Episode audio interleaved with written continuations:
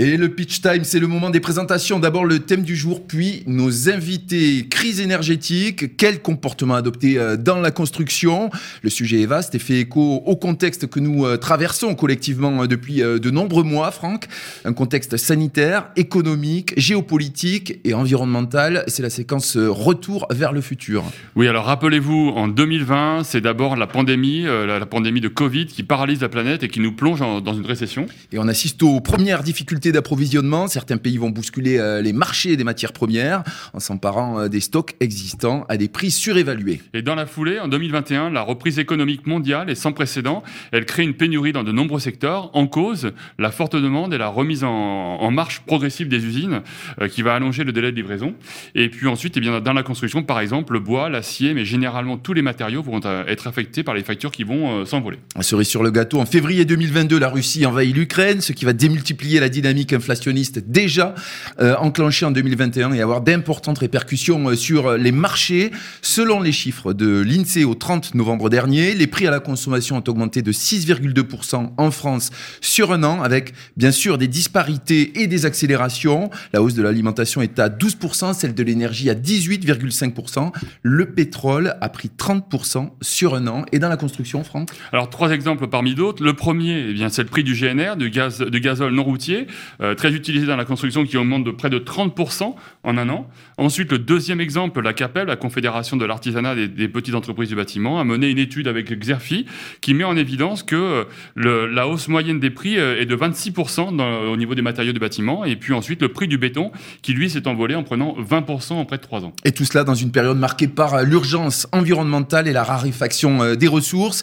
Là aussi, deux éléments à retenir. Côté climat, selon Météo France, au 1er décembre, 2022 est déjà l'année la plus chaude jamais mesurée depuis 1900, euh, sachant que 2021 était euh, déjà euh, la détentrice du précédent record. Alors la pluviométrie a connu un déficit annuel exceptionnel de 15 à 25% par rapport à la normale, ce qui a aussi eu une incidence sur la production d'énergie hydraulique. Bon alors compte tenu de ce contexte à la fois inédit et lourd, quel comportement adopter dans la construction le cadre est posé, nous allons en parler avec nos invités, mais d'abord, ils vont se présenter en quelques secondes, 30 secondes ou un peu plus, ça dépend euh, de chacun d'entre vous. C'est aussi le principe de ce pitch time. Dominique Naert, vous êtes entre autres directeur du master spécialisé exécutif immobilier et euh, bâtiment durable au sein de l'école des ponts euh, Paris Tech. Je vous laisse Compléter. parler de vous. Compléter. Compléter 50 ans de bâtiment.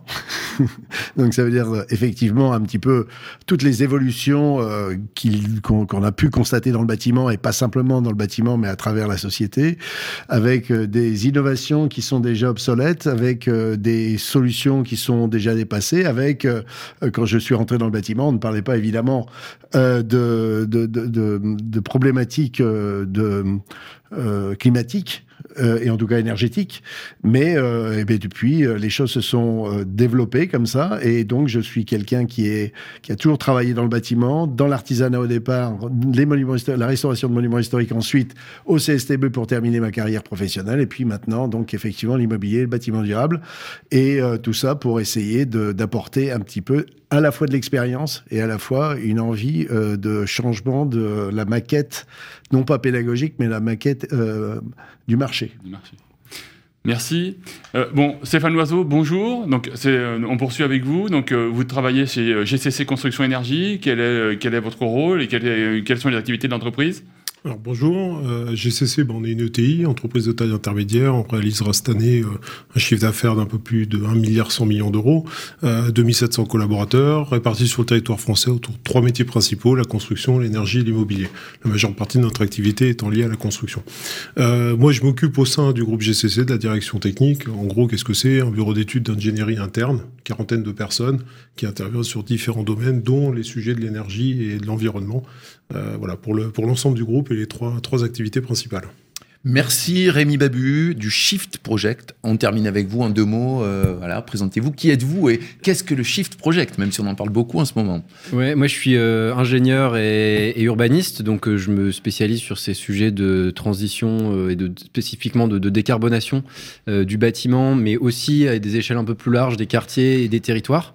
et donc je, passe une partie de mon temps effectivement au Shift Project, qui est un think tank, donc un groupe de réflexion sur la décarbonation de l'économie en général, où donc moi je porte des sujets sur la rénovation, le logement, en parallèle de tout ce que font mes, collègues sur la double contrainte carbone, donc à la fois sortir des énergies fossiles parce que il y a le réchauffement climatique et en même temps parce que l'économie est assez dépendante et que on voit avec les sujets que vous mentionnez en intro que ça provoque quelques remous par ailleurs.